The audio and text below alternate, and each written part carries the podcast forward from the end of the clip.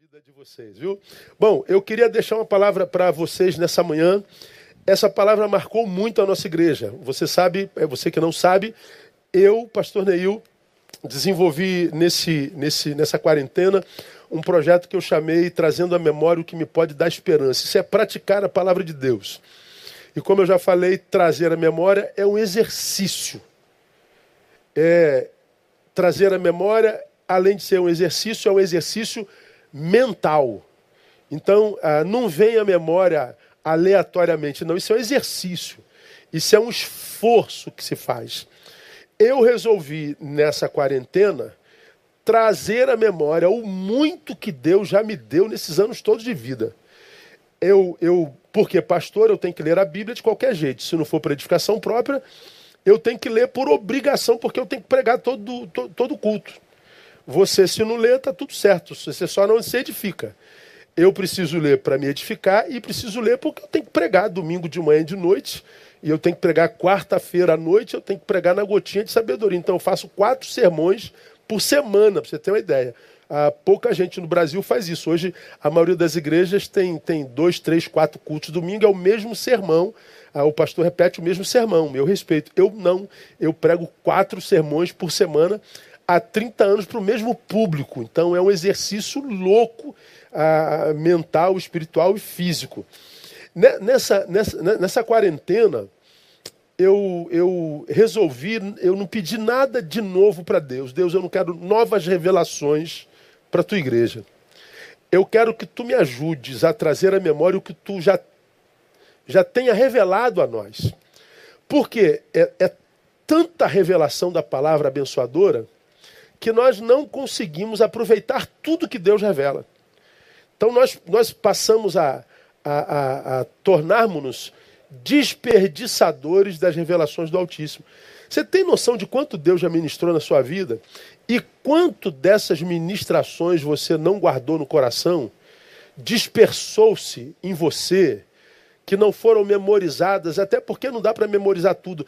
Mas porque a revelação de Deus está tudo aí, amado que vai a, a, a, é, surgindo em nós como estratégia divina diante de cada adversidade que a gente vai passando. Está aqui, está tudo em nós. Está tudo colado na nossa alma, está tudo colado na nossa consciência, na nossa inconsciência. E, ah, como nos sugere a palavra, nós temos que praticar o exercício mental de trazer a memória. E tudo isso gera em nós esperança e nós estamos vivendo um tempo que, pelo amor de Deus, a gente precisa de muita esperança. Está cada vez mais difícil ficar em casa, irmãos. Pelo menos para mim. Está cada vez é, mais forte em nós o desejo de aloprar e sair. Está cada vez mais visível na sociedade o desejo de ir para a rua, é, usando a, a economia como uma desculpa viável, mas que é, ainda, embora seja muito importante, não é tão importante quanto a vida. E nós, como já falei no culto de hoje, a morte está cada vez mais próxima de nós. Começou na China alguns meses atrás, tomou a Europa um mês atrás, chegou no Brasil algumas semanas atrás, tomou o Rio de Janeiro algumas semanas atrás, agora já chegou a alguns amigos seus, já chegou a alguns familiares seus, já chegou a alguns íntimos nossos já está mais próximo. O número de mortes cada vez maior, dia após dia. E, portanto, nós estamos mais assustados. Então, nós temos que nos alimentar daquilo que nos pode dar esperança e temos que trazer à memória as estratégias de Deus para esse tempo difícil que a gente está atravessando, que a gente não sabe até quando vai. Pastor, até quando? Eu não faço a menor ideia e nem tenho nada a ver com isso. O futuro pertence a Deus. O meu negócio e o teu é pedir a Deus graça para administrar esse hoje, que está cada vez mais difícil de administrar. É verdade ou não é, irmãos? É verdade. Então, vamos à palavra. A palavra é, vai nos ajudar a isso. Eu ouvi algumas, algum tempo atrás de uma, de uma pessoa muito querida. Ah, que na vida da qual passou um, um, literalmente um tsunami, sabe aqueles, aquelas ondas da vida que muitas vezes nos pegam desprevenidos e, e levam tudo que a gente construiu, sabe? É, as ondas do mar da vida que querem afogar, como diz a música, pois é, essa pessoa é uma pessoa muito chegada, muito querida de Deus, hein? Que durante muito tempo foi referência espiritual para mim. Ela foi acometida por um tsunami desse da vida, mas foi um tsunami de verdade, sabe, irmãos? Aquele que faz com que é, você dorme bem nessa noite, quando você acorda de manhã, você olha para o lado, a família acabou, o que você construiu foi por água abaixo, a tua, a a tua saúde foi abalada, a tua psique foi abalada, passou um tsunami e ele lutou contra esse tsunami, e ele caminhou durante esse tsunami, durante essa adversidade, e depois de tanta luta, ele, diante de mim, no atendimento, ele disse exatamente isso aqui: desisto de Deus, pastor. Não posso aceitar o seu silêncio num momento tão difícil em minha vida. A frase dessa pessoa, desisto de Deus, me chocou. Não.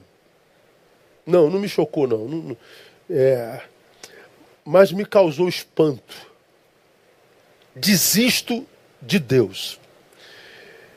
Por quê? Porque eu não consigo aceitar o silêncio dele num momento tão difícil em minha vida. Por que, que você desistiu de Deus? Por causa do silêncio dele num momento como esse. Eu, eu consigo entender, sabe, essa, essa dificuldade de lidar com o silêncio de Deus no momento da dor. Eu consigo entender. Eu sei que o silêncio de Deus é angustiante.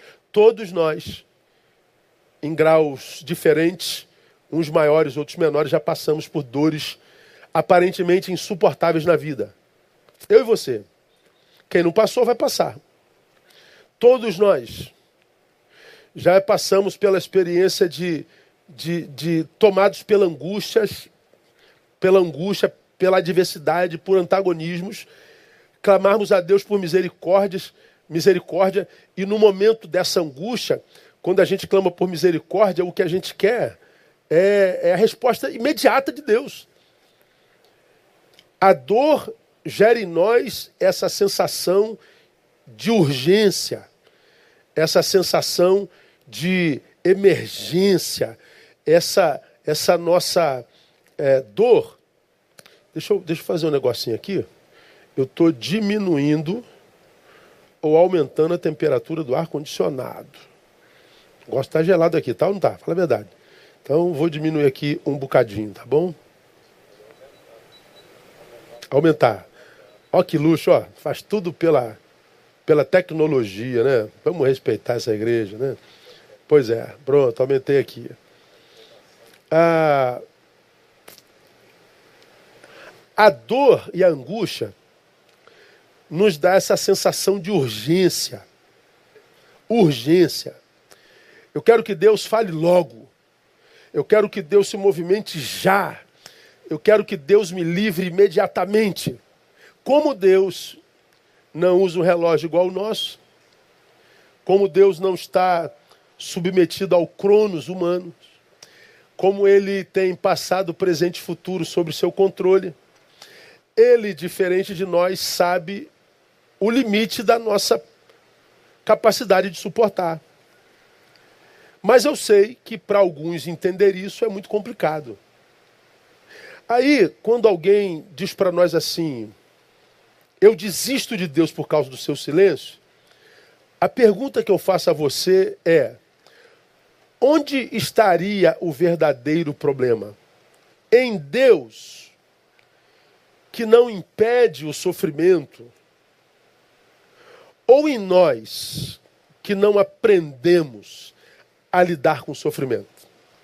Pensa um pouquinho, raciocina um pouquinho aí com teu com teu cérebro. Aonde de fato estaria o problema?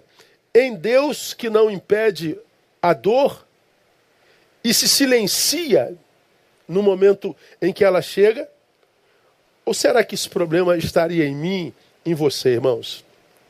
Pense, irmão, agora, racionalmente. Porque a dor chegou, Deus não é bom? Porque a pandemia chegou, Deus se transformou no Deus mau? É, é mesmo isso? Pense, raciocine num momento como esse que a gente está vivendo. Eu acho que nós, a grande maioria, que não estamos nesse momento acometido por uma dor sobrenatural, chegamos, acho que à mesma conclusão. É claro que o problema não está na dor que nos chegou. O problema está em nós, que provavelmente não amadurecemos o suficiente para aprender a lidar com a dor na vida. Porque olha esse versículo que eu vou mostrar para você, e eu tenho certeza que você se lembra dessa palavra, porque na minha concepção essa palavra é inesquecível. Olha o que, que diz 1 Pedro capítulo 3, verso 17. Porque melhor é sofrerdes fazendo bem, se a vontade de Deus assim o quer, do que fazendo mal. Olha o que, que esse texto está dizendo. Porque é melhor sofrer desfazendo bem, se a vontade de Deus assim o quer, do que fazendo o mal. Olha o que, que esse texto está dizendo, irmãos. O texto é absolutamente enfático. Ele é absolutamente inquestionável com relação a uma questão existencial. Qual, pastor? Na vida não existe a opção não sofrer. É melhor sofrer fazendo bem do que fazendo mal. Não, peraí. E a opção não sofrer? Não existe. Você é do bem? Sou. Vai sofrer. Você é do mal? Sou. Vai sofrer. Se eu faço bem, sofro. Se eu faço mal, sofro também.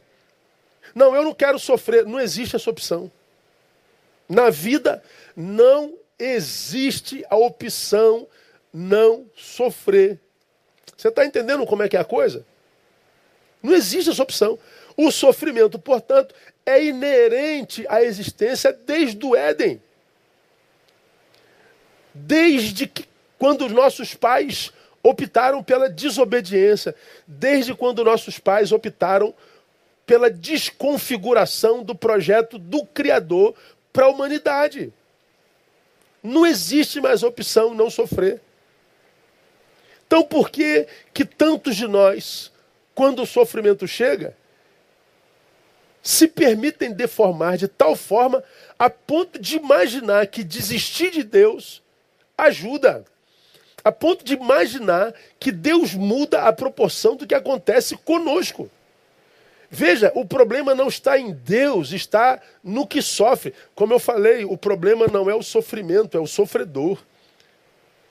Se nós aprendemos a sofrer com maturidade, o sofrimento deixa de ser desconfigurador. O sofrimento, ele continua sofrimento, mas porque o sofredor cresceu e sofre segundo ensina a palavra, o sofrimento continua gerando dor mas não tem mais o poder de me deformar e nem de desconfigurar Deus em mim. O texto é claro quando fala sobre isso. Mas o texto também, irmãos, clarifica, deixa claro, portanto, que esse sofrimento a respeito do qual ele fala não tem a ver com fruto, não. Porque tem muito sofrimento que nos acomete porque nós plantamos esse sofrimento. Erro de gestão, nós nos administramos equivocadamente, nós fazemos um monte de besteira na vida, nós erramos mesmo, nós praticamos o mal. E aí, por causa do nosso erro de percurso, por causa da nossa má autogestão, nós acabamos colhendo como fruto da nossa, da nossa má autogestão muitos males na vida. Mas esse texto está dizendo que esse mal, esse sofrimento, não é produto não é fruto da produção humana. Por quê? Aquele que faz o bem frutifica no bem e colhe sofrimento. Aquele que faz o mal frutifica do mal e colhe sofrimento. Então, duas árvores diferentes: árvore do bem e árvore do mal. Ambas produzindo o mesmo fruto, sofrimento. Ora, não pode. Árvore boa e árvore boa e árvore má não produzem o mesmo fruto. Então, esse mal aqui não é produto dos equívocos humanos. O do bem e o do mal, o da luz e os das trevas, o de Deus e o que não é de Deus. Todos eles, se seres vivos, estão colhendo sofrimento. Portanto, meu irmão, não é a dor produto do que fazemos, é a dor produto do que somos, é a dor de ser. Dói porque sou. É a dor que nos acomete, é o sofrimento de ser. Só isso. Por que, que dói, pastor? Porque eu estou vivo. Todo ser vivo sofre. Todo ser vivo passa por angústia. A diferença é como cada ser vivo encara o sofrimento. Alguns encaram o sofrimento praticando bem e, portanto, são vacinados contra a deformação de sofrimento. E outros, quando o sofrimento chega, acabam por parar de produzir o bem e acabam sendo deformados pelo sofrimento. Essa é a dor de ser. E isso está revelado aonde, irmãos? Lá em Gênesis capítulo 3, que é o, o capítulo que revela a, a entrada do pecado na raça humana, a sequela do que os nossos pais escolheram na desobediência. Está lá o texto, ó. Mas do fruto da árvore que está no meio do jardim, disse Deus: Não comereis, nem nele tocareis. Por quê, pai? Ah, porque se tocar, morre, para que não morrais. Se desobedecer, morre. Agora, essa morte não é só a morte biológica, também, mas é a morte de tudo que morre em nós antes da morte chegar. São mortes que antecedem ao fim da vida. É aquela morte a respeito da qual se refere Albert Schweitzer, quando disse assim: a tragédia não é quando o homem morre. A tragédia é o que morre dentro do homem quando ele ainda está vivo. Essa é a tragédia. No Éden, a tragédia alcançou a raça humana. No Éden, nós fizemos opção pela tragédia. O sofrimento entra quando morre em nós a paz, quando morre em nós os sonhos, quando morre em nós a esperança, quando morre em nós a fé, quando morre em nós a utilidade, a solidariedade, a bondade, a gentileza, quando morre em nós a humanidade. O sofrimento não é ausência de Deus. O sofrimento é escolha humana.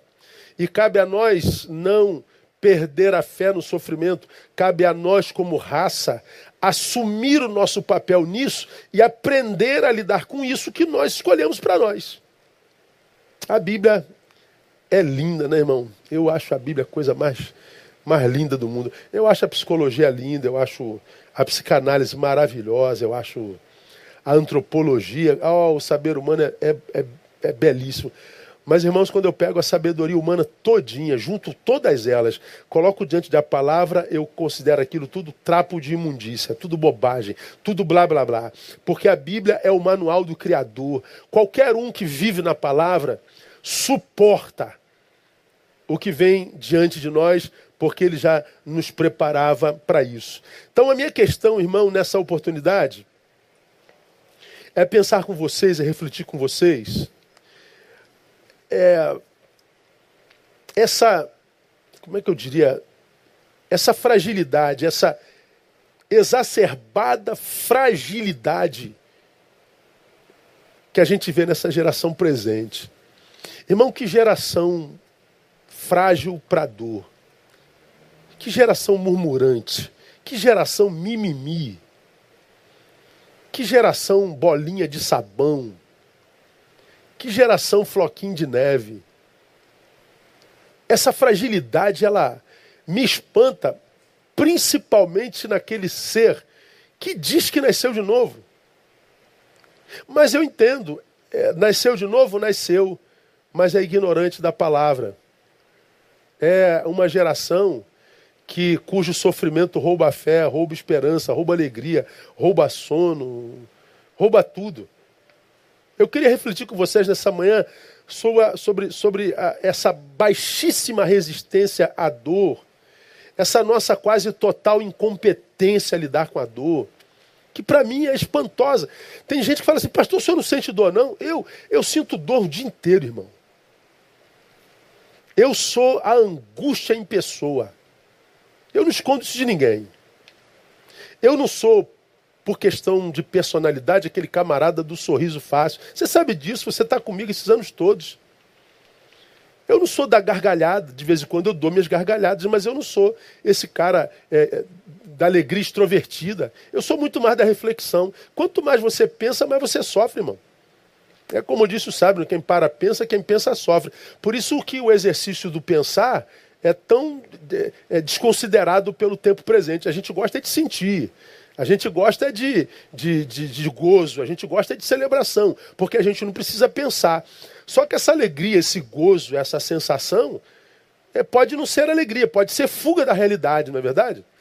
Há quem prefira viver na realidade e vivendo nela aprende a lidar com ela, e de modo que o que ela exerce enquanto influência arrefece.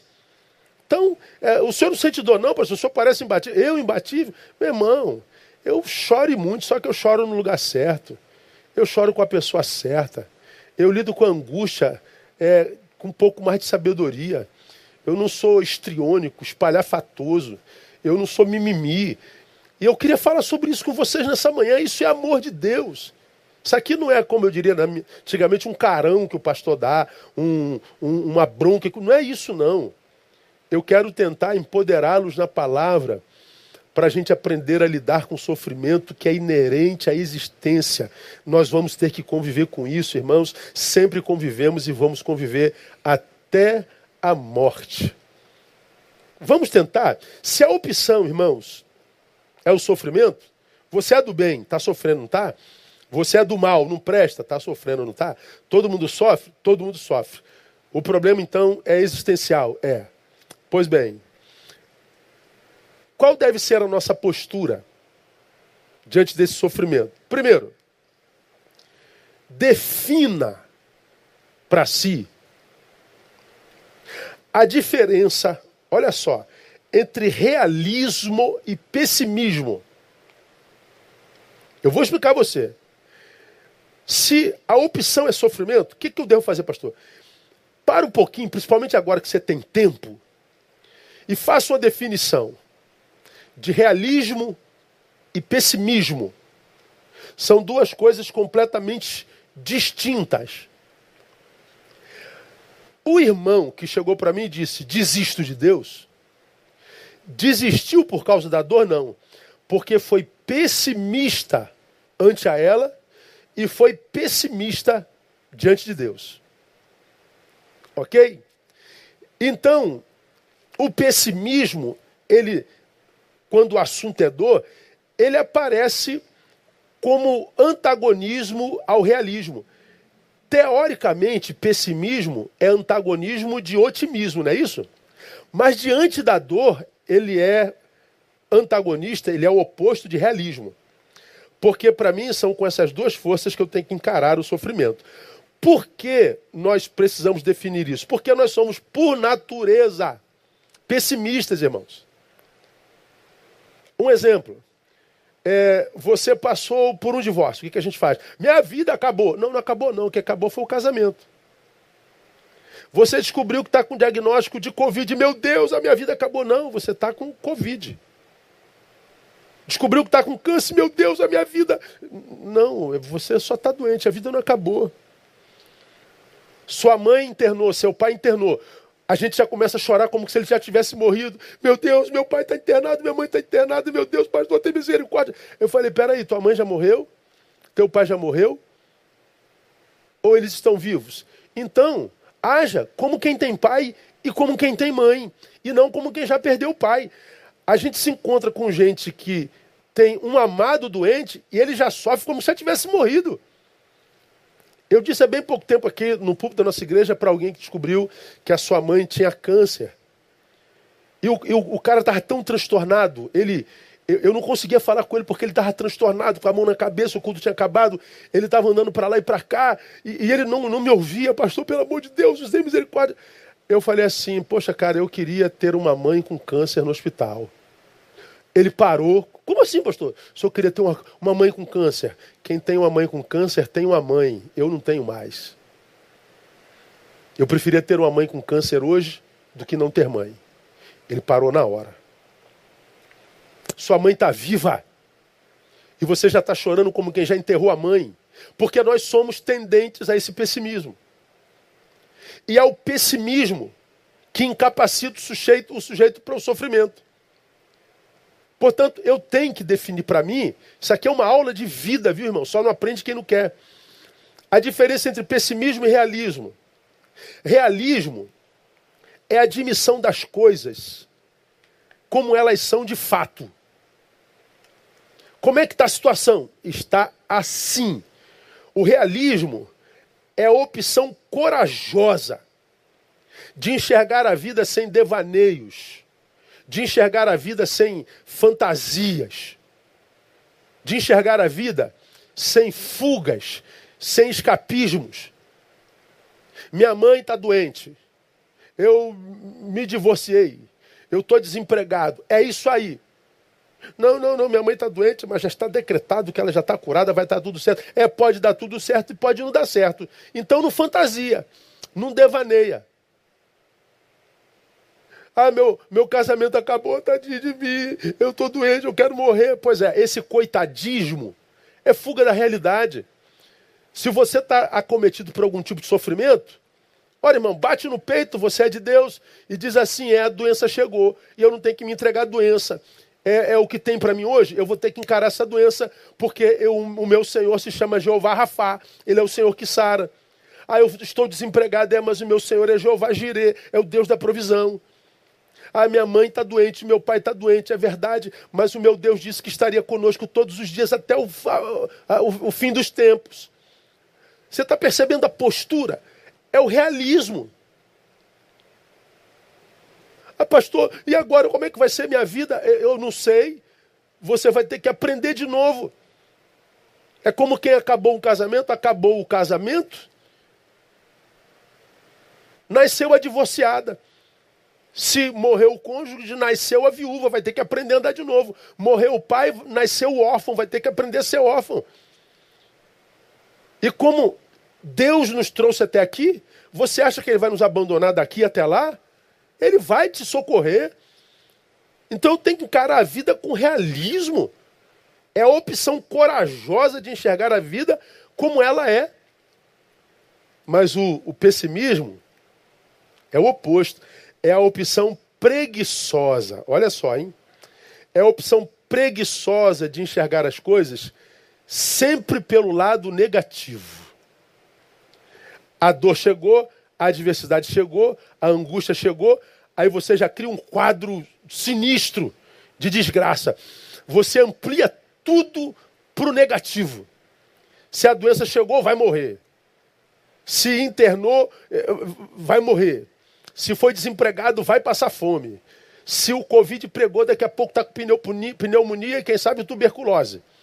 A gente amplifica tudo e leva para o quadro negativo da coisa. Por que, que é enxergar preguiçosamente a coisa pelo lado negativo? Porque quem só vê o lado negativo da coisa teve preguiça de ampliar a análise.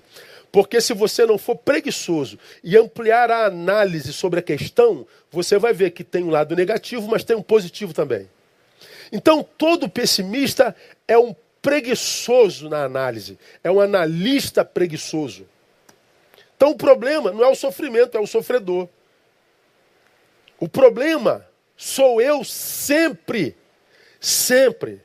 Não é o mal que chegou a mim, não é o que João falou de mim, não é, não é o que a Maria fez a mim, não é o que o diabo fez a mim, é como eu reajo a tudo isso. A tudo isso. Você se lembra?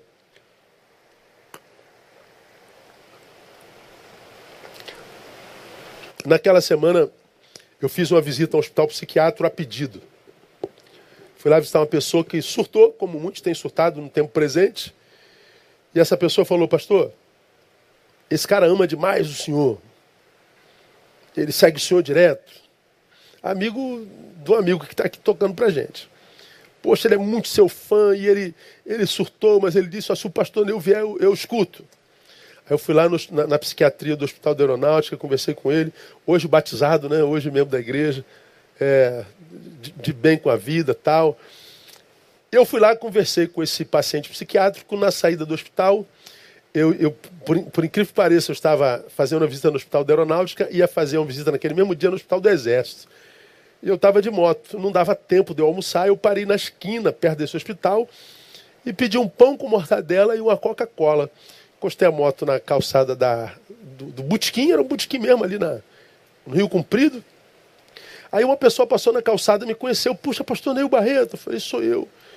Aí ele falou, caramba, eu, puxa, meu Deus, eu não acredito que o senhor está aqui. Eu posso falar com o senhor um minutinho? Eu falei, pode. Ele sentou na mesa e dei-lhe um gabinete pastoral ali, com, comendo mortadela com Coca-Cola.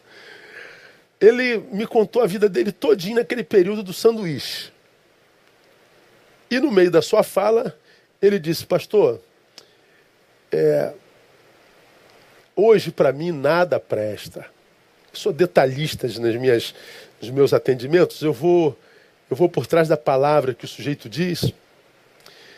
Nada presta. Ele falou que nada no Brasil presta, nada na vida dele presta, nada no emprego dele presta, nada na família dele presta. Então estou abandonado, pastor. E ele me perguntou assim, pastor, você acha que eu estou doente? Eu falei, claro que você está doente. Com todo respeito, claro que você está doente. Porque alguém que diz que nada presta, nada é muita coisa, né, irmão? Nada, nada é muita coisa, nada presta. Não tem muita coisa que presta, pô. Tem muita coisa no Brasil que presta. Tem alguma coisa na tua família que presta, tem alguma coisa no teu trabalho que presta. Porque se não tivesse seu trabalho, você não estava comendo, né, meu? Você não estava aqui conversando comigo, você tinha morrido de fome. Então, mesmo que o salário seja pequeno, para alguma coisa ele presta. Nada, nada é muita coisa. E ele ficou assim. Mas como assim que eu estou doente? Está doente no olhar, filho meu.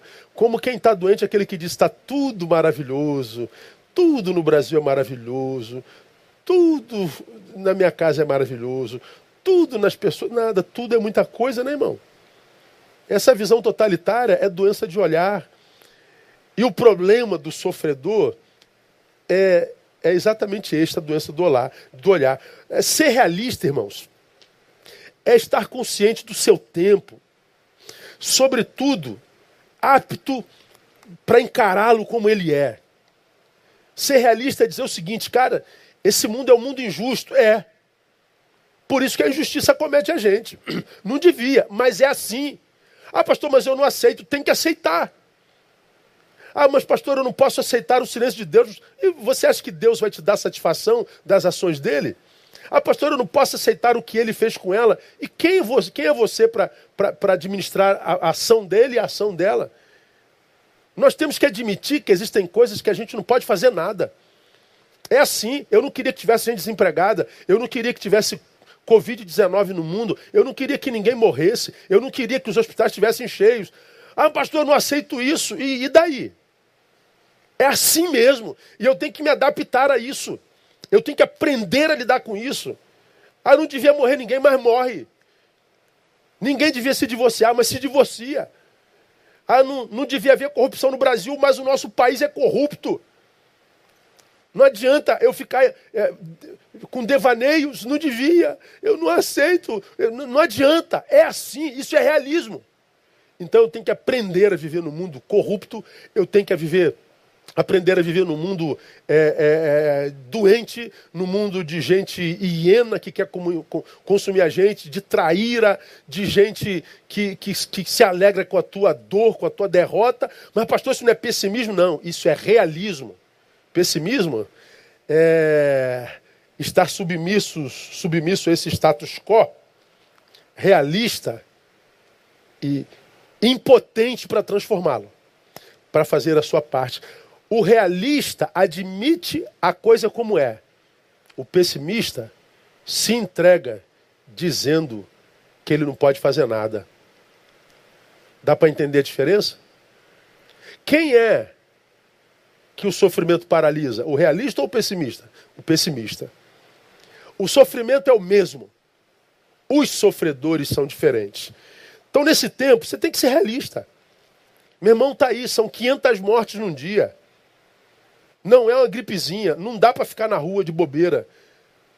E você só vai entender isso quando você for contaminado.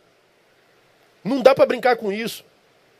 E um monte de coisa na vida. Então seja sempre realista.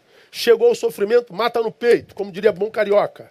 E vamos aprender a jogar com esse sofrimento, lembrando que a gente joga contra o sofrimento com Jesus no nosso time. Com aquele que detém todo o poder no céu, na terra e debaixo da terra, no nosso time.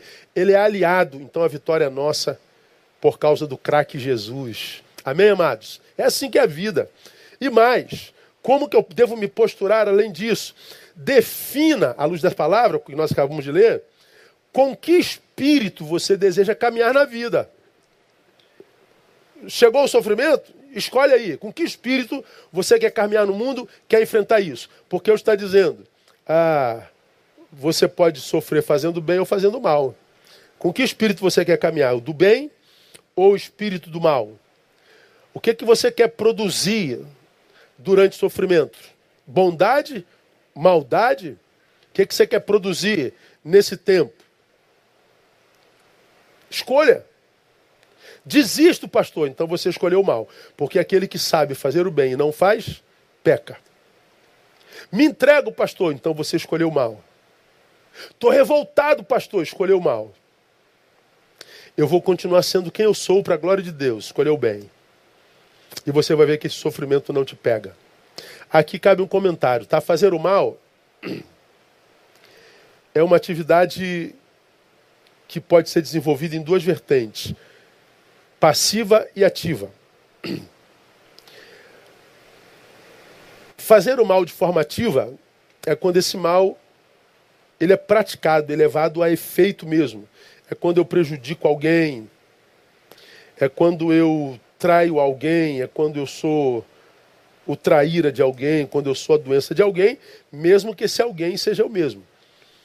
Quando eu faço mal a mim mesmo, a Bíblia entende que eu sou mal, e quem está dizendo isso não sou eu, é Provérbios 11, 17. O homem bondoso faz bem à sua própria alma, mas o cruel faz mal a si mesmo. Então eu posso fazer mal a você e posso fazer mal a mim mesmo. Quando eu desisto, quando eu me entrego, eu estou fazendo mal. Agora, quando o mal é passivo, é quando eu, podendo fazer o bem, trato com indiferença. Então, se o sofrimento é inerente à existência, se quem faz o bem sofre, quem faz o mal sofre, e eu sei que o poder do sofrimento em mim será a proporção do espírito com o qual eu caminho no mundo, qual espírito eu devo escolher? Fazer o bem. Mas o que, que eu mais vejo no mundo? O adorador para de adorar. O discípulo de Jesus para de comungar. O servo para de servir. O que produzia no bem para de produzir. E aí o sofrimento o esmaga. E ele diz: onde é que está Deus? Ora, pelo amor de Deus, irmão. Vamos respeitar a inteligência de Deus, como você me ouve falar aqui o tempo inteiro. E vamos usar a inteligência que ele deu a nós e mais nenhuma outra criatura no planeta. O que vai determinar o poder do sofrimento em nós é aquilo que eu escolhi ser no sofrimento. No mundo individualista e egoísta como o nosso, a indiferença, a ausência da prática do bem, parece até uma, uma virtude, né? Que a gente só recebe ingratidão, que a gente só recebe na, na, na, na lata, a gente só recebe é, é, é injúria, é, a gente só vê trairagem. Aí você diz, quer saber que se dane todo mundo. Pois é, Você já aprendeu aqui que quando você diz que se dane todo mundo, você se transformou na imagem e semelhança do seu algoz. Então, meu irmão, continua fazendo bem. Mesmo que o teu sofrimento seja produto de um mal que te fizeram. Diga para aquele que te fez mal, você já aprendeu isso. Eu não tenho poder sobre teus atos. Portanto, eu não tenho poder de te impedir de fazer mal a mim. Eu não tenho esse poder. Mas diga a ele também: embora eu não tenha poder de impedir a você de fazer mal a mim, eu não te darei o poder de me transformar em você. Eu vou continuar fazendo bem, eu vou continuar sendo quem eu sou. Defina no sofrimento com qual espírito você deseja caminhar no mundo. Eu vou terminar dizendo o seguinte: uma vez que viver é administrar sofrimento, faça dos teus sofrimentos uma escola perene. Viver é administrar sofrimento. Se eu faço bem, eu sofro. Se eu faço mal, eu sofro. Então, viver é administrar sofrimento. Se viver é administrar sofrimento, o que, que eu faço? Ao invés de permitir que meu sofrimento me deforme, eu transformo o meu sofrimento em escola e faço do sofrimento um aliado fiel. Ou seja, aprenda a usar a adversidade a teu favor. Porque se a dor é o que temos, façamos dela escola. E responda: quando é que nós crescemos mais? Na dor ou no sabor? Quando é que a gente cresce mais? Na alegria ou na tristeza? Onde é que a gente cresce mais? Numa cama de hospital ou num baile? Onde é que a gente cresce mais? Quando a gente perde ou quando a gente ganha? Claro que é quando a gente perde, quando a gente sofre, que é no hospital, que é na adversidade. Então cresce, pô. Eu acho que diante de tanto, tanto sofrimento, irmão, que a gente tem visto no mundo, e que a gente diz que é a ausência de Deus, eu acho que era para a gente ter uma geração absolutamente madura. Mas nunca tivemos uma geração tão infantil. Nunca tivemos uma geração tão imatura. Uma geração que envelhece, mas não amadurece de jeito nenhum. Rapaz, eu sou pastor há 30 anos, eu nunca tive. Eu nunca, eu nunca vi tanta produção humana desestimulante. Se a gente tivesse no homem o estímulo para continuar, eu já teria desistido há muito tempo. É que meu estímulo está em Deus. Porque é uma geração muito frágil, muito imatura. Significa dizer que sofre menos? Não. Significa dizer que não sabe usar o sofrimento para sua maturidade. Acha um homem maduro, ache uma mulher madura, ache um homem ou uma mulher sábia que você admira Acha um. Traz um à tua mente. Traz à sua mente uma pessoa sábia, que você admira. Não só pelo que fala, mas pela conduta. Veio à tua mente alguém? Pois bem, esse alguém já sofreu muito na vida. Esse alguém é alguém que sentiu muita dor na vida e que aprendeu a fazer da dor e de sofrimento escola. Ele não é o que é porque caiu de paraquedas do céu. Não é não. Ele aproveitou os momentos de angústias e cresceu. Então, minha igreja amada, meus amados irmãos, nós temos aqui, ó, 1.300 links abertos. Temos, portanto, milhares de pessoas me ouvindo nesse instante. Porque você está do lado de algumas aí. Temos igrejas que não têm culto de manhã, linkadas, nos ouvindo. Nós temos milhares de pessoas nos ouvindo. Se você é uma delas, recebe essa palavra como um, um chamego de Deus, que é testemunha ocular do teu sofrimento. Ele sabe o que que você passa nesse exato momento. Ele sabe a angústia pela qual você passa. Ele não te esqueceu. Ele não pode ser acometido por amnésia. Ele te ama. Ele sabe da tua dor. e Ele quer que essa dor seja a tua escola e não a tua desconfiguradora. Não sei nem se existe essa palavra. Porque a dor pode desconfigurar, se for pessimista, mas a dor pode fazer crescer, se for realista. Seja realista. Chegou, teu Deus está dizendo: é porque eu sei que você pode. Porque ele disse que não permitiria que viesse sobre nós tentação, provação, dor, adversidade que fossem maior do que aquilo que a gente pudesse suportar. Se essa dor chegou, é porque Deus acredita que você pode. Se você acha que não pode, acredita no que Deus pensa a teu respeito e não no que você pensa a teu respeito no momento da dor. Essa dor é escola e não ausência do Pai. Essa dor é Deus querendo preparar você para devolver você a vida quando a vida nos for devolvida, melhor. Para você encarar o que nos espera do lado de fora quando essa quarentena acabar, melhor, mais fortalecido, mais amadurecido, um melhor discípulo, um melhor filho, um melhor servo para a glória de Deus. Que Deus te abençoe, que o Senhor não te permita desperdiçar essa palavra, que Ele te faça a. Ah, é, remoê-la. Como é que é o nome daquele processo que o boi faz depois que ele mastiga, ele, ele come? Ruminar, isso. Que Deus te dê a graça de ruminar essa palavra. Não a perca, para que você saia daí muito melhor. Deus não nos abandona. No seu silêncio, ele age.